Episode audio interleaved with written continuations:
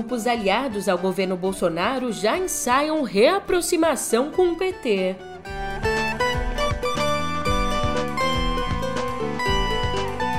E Bolsonaro aproveita a viagem a Londres para fazer campanha.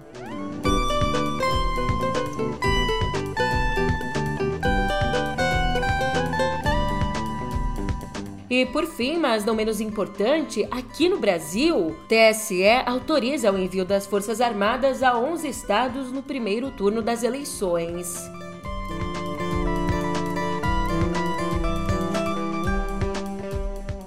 Um ótimo dia, uma ótima tarde, uma ótima noite para você. Eu sou a Julia Keck e vem cá, como é que você tá, hein? Nessa segunda, dia 19, a gente começa uma semana com um ditado que minha avó fala pra caramba. Um ditado que, inclusive, rege o nosso episódio. É melhor prevenir do que remediar. Calma aí, você já vai entender tudo isso no pé do ouvido.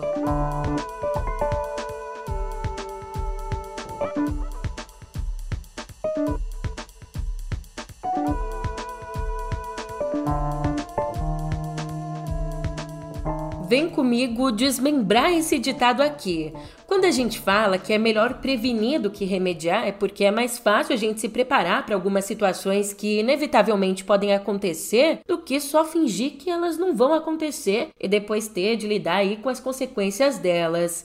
Nesse sentido, por mais que o discurso de campanha do presidente Jair Bolsonaro ainda seja o de vitória, e inclusive o de vitória no primeiro turno, Apesar desse discurso, dois grupos que tradicionalmente apoiam o governo, esse qualquer outro governo, já estão fazendo aí uns movimentos em direção ao líder nas pesquisas, o ex-presidente Lula. No Centrão, representantes do PP e do Republicanos, que atualmente são sustentáculos do governo ao lado do PL, esses representantes têm se apresentado como interlocutores para uma reaproximação com os petistas. Candidato ao Senado pelo Mato Grosso, o deputado Neri Geller, do PP, vem fazendo a ponte de Lula não só com o partido, mas também com a bancada ruralista.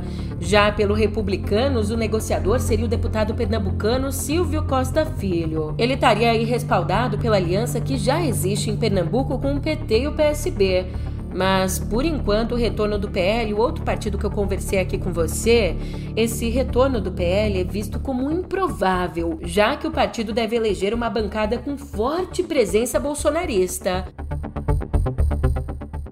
E você não esqueceu que eu citei dois grupos que estão se reaproximando do PT, né? A gente já trocou por aqui sobre um deles, que é o Centrão. Agora, outra base do bolsonarismo que estaria preparando o desembarque do governo e refazendo as ligações com o PT é a Igreja Universal do Reino de Deus, que, aliás, controla os republicanos. Sobre isso, o apóstolo Márcio Líbano, que é presidente da Associação de Ministros Evangélicos Interdenominacionais e que também é próximo da Igreja Universal, Márcio Líbano disse que, abre aspas, Edir Macedo é o centrão. Para se manter no poder com qualquer um que ganhar, ele tem de fazer o jogo, fecha aspas. Ainda outras fontes dizem que Edir Macedo está guardando o resultado do primeiro turno para bater o martelo de vez, já que a TV Record depende de verbas de publicidade federais. A TV Record que também pertence à Igreja Universal do Reino de Deus. É aquela clássica pergunta: e o PT? E o PT, hein? E o Lula? Bom, o comando da campanha de Lula vem tentando achar um equilíbrio bastante delicado. De um lado, acredita na possibilidade de vitória no primeiro turno e quer manter o clima de otimismo para atrair aqueles eleitores indecisos e para atrair também os eleitores de Ciro Gomes e Simone Tebet. De outro lado, quer evitar um clima de já ganhou, um clima que acabe afugentando esse eleitorado e que, caso haja um segundo turno, se torne um clima de derrotismo. Enquanto isso, Bolsonaro por mais que ele tenha ido a Londres participar do funeral da Rainha Elizabeth II, funeral que acontece hoje, ah, o presidente passou o domingo se comportando como candidato em campanha. Na manhã de ontem, ele chegou a Londres acompanhado, entre outros, pela primeira-dama Michelle, o deputado e filho 03 Eduardo Bolsonaro e o pastor Silas Malafaia. Profundo respeito pela família da rainha e também pelo povo do Reino Unido. É... Esse é o nosso objetivo principal. Também, essa manifestação por parte de vocês representa o que realmente acontece no Brasil. O momento que temos pela frente, que teremos de decidir o futuro da nossa nação. Sabemos quem é do outro lado e o que eles querem implantar em nosso Brasil. O nosso lema é Deus, pátria, família e liberdade. Esse é o sentimento da grande maioria do povo brasileiro. Em qualquer lugar que eu vá no Brasil, como ontem estive, para quem conhece aqui, eu estive no interior de Pernambuco, a aceitação é simplesmente excepcional. Não tem como a gente não ganhar no primeiro turno.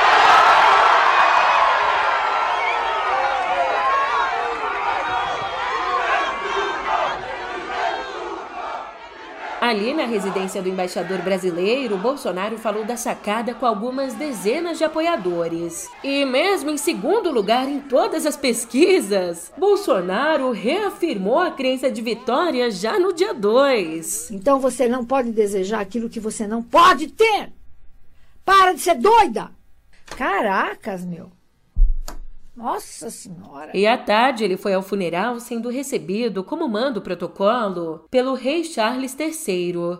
E olha só que coisa, que vergonha! A polícia de Londres teve que fazer um cordão de isolamento para separar os bolsonaristas de um grupo de 10 pessoas que protestava contra a política ambiental do governo.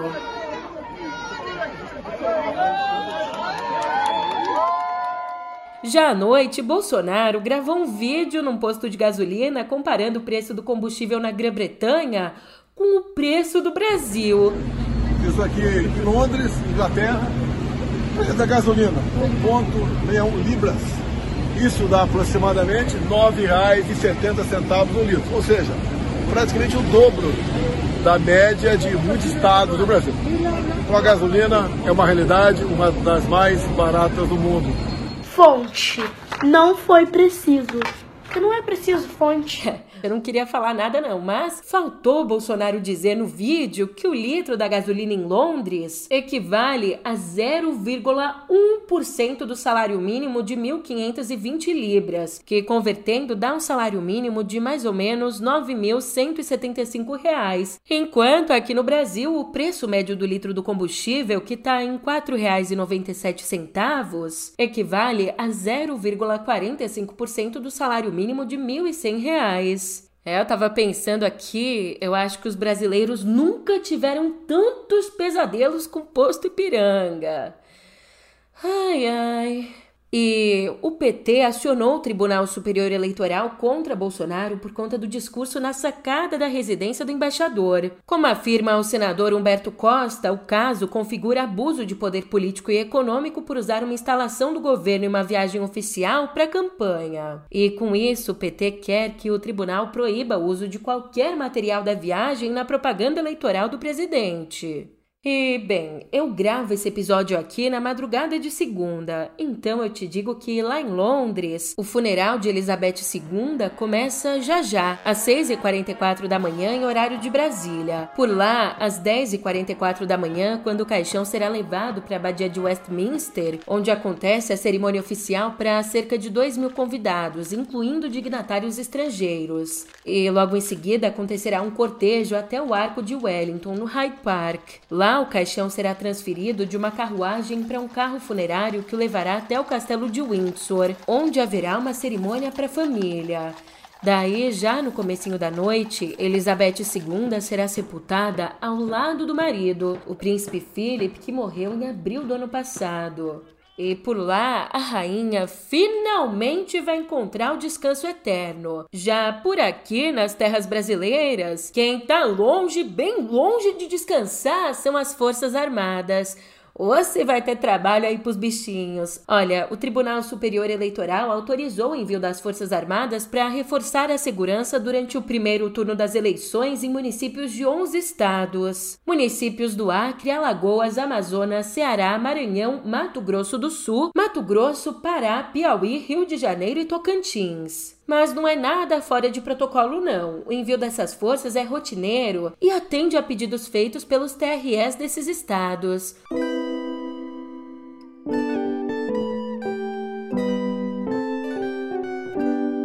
Você segura bem essa boca para o queixo não cair, porque Olha, saiba você que ao longo de todo o mandato, Bolsonaro cortou mais de 90% da verba voltada para o enfrentamento da violência contra a mulher. Você quer isso em números? O dinheiro para a proteção das mulheres, que foi destinado ao Ministério da Mulher, da Família e dos Direitos Humanos, esse valor caiu de 100 milhões e 700 mil reais lá em 2020 para 9 milhões e 100 mil esse ano. Já para o ano que vem, a proposta orçamentária enviada ao Congresso é de 17 milhões. E é claro que existem uma série de consequências da diminuição de recursos. Por exemplo, com a queda da verba, pode ser paralisado o serviço Ligue 180, aquele canal de denúncia de violência doméstica.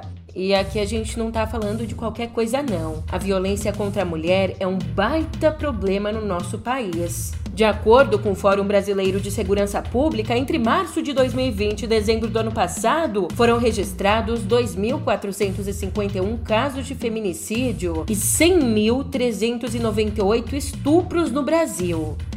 E a gente não pode esquecer que esses números são dos casos registrados, sem contar, obviamente, com a maioria dos casos que infelizmente não é denunciada. E já que tá triste a situação da segurança no Brasil, a gente fala agora sobre a saúde. Na sexta, a Anvisa aprovou a aplicação da vacina da Pfizer contra a Covid em crianças de 6 meses a 4 anos. Oh, boniticos! Aqui a vacina deve ser aplicada em três doses de 0,2 ml, sendo as duas primeiras aplicadas com três semanas de intervalo e a terceira dose administrada pelo menos oito semanas depois da segunda. E ó, fica aí de olho porque para diferenciar a vacina dessa faixa etária, a tampa do frasco vai ter a cor vinho. E em tempo, apesar da aprovação da Anvisa, o Ministério da Saúde ainda não informou se existe previsão de compra ou de entrega da vacina. Enquanto o governo não faz lá muita questão de preservar a nossa fauna e a nossa flora, assim como não faz questão né, de preservar a proteção, a segurança e a saúde. É que quero evitar a fadiga. Mais uma vez, enquanto o governo não faz questão de preservar a fauna e a flora, Agora, um grupo de pessoas tem tentado por conta própria criar um corredor de preservação no Pantanal. Mas, Julia, como é que é isso? Bem, um grupo que inclui empresários, banqueiros e médicos está comprando fazendas na região com foco nas áreas sob algum tipo de ameaça do bioma. E até o momento já foram comprados 536 mil hectares de propriedades com compromisso de preservar os rios e o solo, além da criação de brigadas para prevenir ou combater incêndios. Mas vamos falar baixo antes que Ricardo Salles ouça. Ó, para você ter uma ideia, essa área comprada equivale a mais de três vezes a cidade de São Paulo, mas só representa 3,5% do Pantanal. É, 1, 2, 13,5%.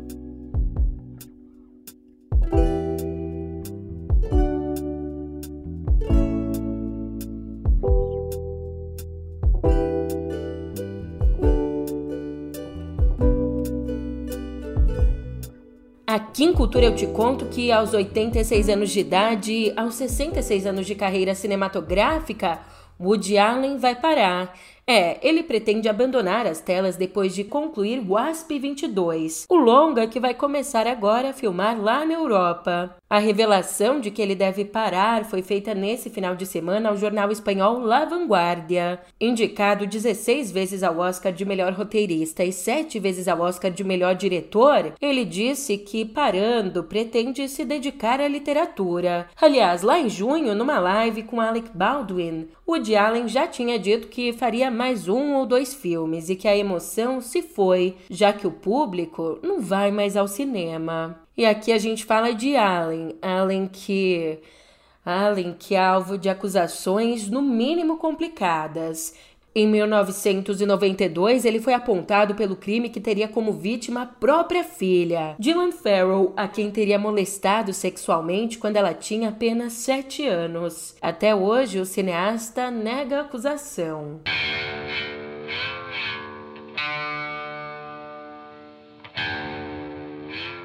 E mais uma informação, agora a gente fala sobre o famoso se você não pode vencê-los, passa-lhes a perna. Pois então, a atriz americana Blake Lively publicou nas redes sociais uma sequência de fotos em que exibe sua barriga de grávida em situações extremamente comuns ali no dia a dia. É que desde a última quinta, quando ela e o marido, o ator Ryan Reynolds, anunciaram que o quarto bebê do casal estava a caminho, um grupo de paparazzi acampou na porta deles. Então, com as fotos no Instagram, ela pretende desestimular esses paparazzi. Na publicação, a atriz escreveu assim: Aqui estão fotos minhas grávidas na vida real para que os 11 caras esperando do lado de fora da minha casa para me verem me deixem em paz. Vocês estão assustando a mim e as minhas filhas. É, ela escreveu isso. Ainda ali, Blake agradeceu aos veículos que se recusam a comprar e publicar fotos de crianças.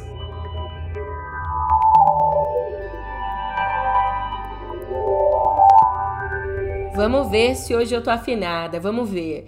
Xiii, mais ou menos. Então. Xiii. Ah, melhorou. O Uber informou que sofreu um ataque hacker na última quinta. Com isso, as redes internas de comunicação e engenharia ficaram fora do ar e os funcionários foram instruídos a não usar o serviço interno de mensagens da empresa, o Slack, enquanto outros sistemas ficaram completamente inacessíveis. A empresa afirmou que o incidente não afetou informações sensíveis de usuários. E ó só que medo! Ali, por meio de um perfil de um funcionário, os hackers enviaram uma mensagem anunciando o ataque e listando bancos de dados que teriam sido comprometidos. E essa não foi a primeira vez que o Uber sofreu um roubo de dados, não. Lá em 2016, hackers roubaram informações de 57 milhões de contas de motoristas e passageiros.